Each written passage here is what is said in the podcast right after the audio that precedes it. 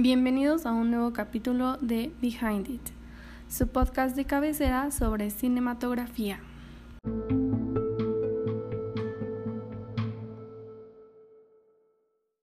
Ya séptimo capítulo, y como el cine es considerado el séptimo arte, hoy les traigo una película de un gran director. Pero antes quiero agradecerles por escucharme. No hablaré de Star Wars, aunque el lunes era muy ad hoc que lo hicieran, pero ya hay muchísimos podcasts de Star Wars, por lo que les recomendaré mis favoritos al final de este episodio. Dicho esto, empezaré contándoles de la película de hoy, Shooter Island o Isla Siniestra, esta cinta estrenada en 2010 por el grande Martín Scorsese protagonizada por Leonardo DiCaprio, donde esta ya es la cuarta vez que DiCaprio y Scorsese trabajan juntos. Martin Scorsese es el director de películas como su más reciente The Irishman o El Irlandés, El Lobo de Wall Street, Infiltrados, entre muchas otras más de la mafia italoamericana en su mayoría. La Isla Siniestra basada en la novela con el mismo nombre, escrita por Dennis Lane, quien se inspiró cuando en un viaje familiar visitó Long Island en Boston Harbor durante una tormenta de nieve en 1978. Esta película es un tráiler psicológico que nos cuenta cómo dos agentes que son enviados a una isla, que a su vez también es un instituto mental, con el fin de encontrar a Rachel Solan quien se encuentra desaparecida misteriosamente. Esta cinta fue nominada a Mejor Fotografía por Premio Satélite, Mejor Tráiler por Premio Empire, Mejor Dirección de Arte y Diseño de Producción por Premio Satélite, Mejor Película de Terror por Teen Choice Awards y El Oso de Oro a Mejor Película. El título original, Shutter Island, es un anagrama de Truths and Lights, verdades y mentiras en español. Aunque muchos no consideran su mejor película de Martin Scorsese, esta película sin duda te atrapa, y aunque al principio tenían contemplado a David Fincher, director de películas como El Club de la Pelea, The Fight Club, Seven o Siete, entre otras, para que dirigiera este proyecto, al final le dieron la dirección a Scorsese y cuando tenían contemplado a David Fincher, también tenían contemplado a Brad Pitt por el personaje de Teddy, quien al final le fue dado a Leonardo DiCaprio. Ya que desde el principio Martín leyó el guion y pensó inmediatamente en Leo. Al igual, Mark Ruffalo, antes de ser elegido, se consideró a Robert Downey Jr., pero al final escogieron a Mark Ruffalo. Esta película tiene varias influencias como Laura del cine negro, donde se basó en el personaje Mark Peterson, del cual el director se inspiró para su personaje Teddy Daniels, y en algunas películas de zombies de Val Lewington quien también influyeron en el director para esta cinta. Vértigo de Alfred Hitchcock también sirvió de inspiración, tanto que la llega a considerar su versión de Vértigo, ya que es un trabajo muy maduro que profundiza en la mente del espectador por encima y debajo de la trama. Estas palabras de Legato, quien es el encargado de los increíbles efectos visuales que observamos en esta cinta. Él también participó en proyectos como Titanic, Avatar y junto con el mismo Scorsese en El aviador y Los infiltrados. Las escenas, la escena más complicada de grabar fue cuando la esposa de Teddy se convierte en cenizas. Y para recrear el campo de concentración de Dachau en las escenas de los flashbacks, Martin Scorsese filmó en algunos edificios viejos de Downtown Whittington en en, un complejo de Mills, Massachusetts. Scorsese y DiCaprio ya tenían planeado realizar El Lobo de Wall Street, pero por cuestiones de producción y financiación se filmó antes Shooter Island, el cual se rodó en cuatro meses. Para la escena del faro se basaron en el film de Jenin de 1948 dirigida por William Dieterle y producida por David O. Selnick. El encargado de los increíbles efectos, como ya les había mencionado, es Robert Legato.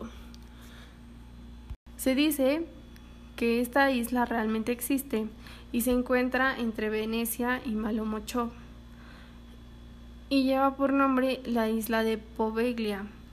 Se hizo muy popular esta isla durante la peste bubónica en el siglo XIV y se hizo famosa porque las personas empezaron a fallecer por miles por la transmisión de esta enfermedad a través de las ratas y las pulgas. La cantidad de bajas fue tal que el olor y el peligro de contagio hicieran que terminaran juntando todos los cuerpos y los fueran a dejar a la isla. Así que pues se volvió un cementerio improvisado a causa de esta peste bubónica. Pero como solo se les iba a dejar ahí, no se les daba sagrada sepultura, se cree que las, las almas quedaron en pena ahí. Pero después de eso empezó una paranoia y una persecución de que a todos los que presentaran síntomas mínimos de la enfermedad eran mandados a la isla, donde se cuenta escuchaban a los fantasmas que quedaron abandonados ahí. Se calculan alrededor de 1.600 personas, 160.000 personas entre niños, mujeres, hombres que fueron llevados a esta isla. La psicosis era tal que si tú te sentías mal o te brotaba el salpullido característico de esta enfermedad, te tenías que esconder, porque si alguien te veía o decía que era sospechoso de la enfermedad, te llevaban a la isla y ahí empezó el mito de que en las noches se escuchaban los gritos de estas personas que llevaron a la isla. Mucho tiempo después, ya pasada la peste, en 1922, en esta isla se construye un hospital psiquiátrico donde se experimentarían todas las prácticas que se les podrían aplicar a cualquier persona que tuviera un problema psiquiátrico. Ahí es donde adopta el nombre de isla siniestra, porque fuera de la práctica psiquiátrica los torturaban. Las prácticas incluían el uso de taladros, cinceles y martillos que usaban en el cráneo, rompiéndolo, que para así entrar al cerebro y con la justificación de que así podrían curar a las personas, pero prácticamente las dejaban como zombies. Al estar en esta isla aislada, estas personas se creían intocables haciendo prácticas poco ortodoxas, ya que nadie se enteraba de este tipo de prácticas y es que muchos pacientes eran porque los dejaban ahí porque sus familias ya no querían saber nada de ellos. Entonces los médicos les entregaban un reporte a las familias donde decían que ya estaba mejor, que estaba tranquilo, pero que no sugerían que la familia viniera a visitarlos. Pero pues como la familia ni siquiera quería ir a visitarlos, pues no, no había ningún problema. Otro tratamiento que ha sido aplicado en esta isla es la lobotomía que consiste en sedar al paciente y después proceder a insertar, una aguja o cincel entre el lagrimal e introducirlo con un martillo hasta llegar al lobo frontal del cráneo y seguir martillando hasta romperlo para después proceder a rasgarlo y romperlo el cerebro. Los pacientes quedan después de la intervención como si hubieran peleado contra Pacquiao porque y es por eso que se les entregaban unos lentes oscuros para que no no se vieran ellos todos los las contusiones que habían sufrido. Con esto, el paciente además de las contusiones también había sido arrebatado de sus emociones, desde la más simple hasta la más compleja y también de su voluntad. Estas prácticas las realizaban con el fin de que los pacientes dejaran de ser un problema para todos y en especial para los que practicaban este tipo de, de intervenciones. Y pues con esto no queda más que claro que si los dejaban como zombies. Y recuerdan que les mencioné sobre las voces que escuchaban los que habían ido a dejar en la peste. Bueno, pues estos pacientes en diarios y fichas médicas mencionaban que muchas personas de aspecto espectral los visitaban y acosaban en la noche, por lo cual solicitaban que, les, que se les diera el alta, porque ya se sentían mejor y estaban tranquilos, y pues porque ya no querían seguir escuchando esas voces y ver esos espectros. Pero no les creían porque como eran pacientes psiquiátricos, pues pensaban que eran alucinaciones que tenían. Pero además de la práctica de la lobotomía, también practicaban una técnica de una cultura pre-inca de los paracas. Y esta técnica se llama trepanaciones, que consistía en hacerle hoyos al cráneo, ya que ellos creían que si te dolía la cabeza o si te sentías mal era porque tu cerebro tenía mucha presión.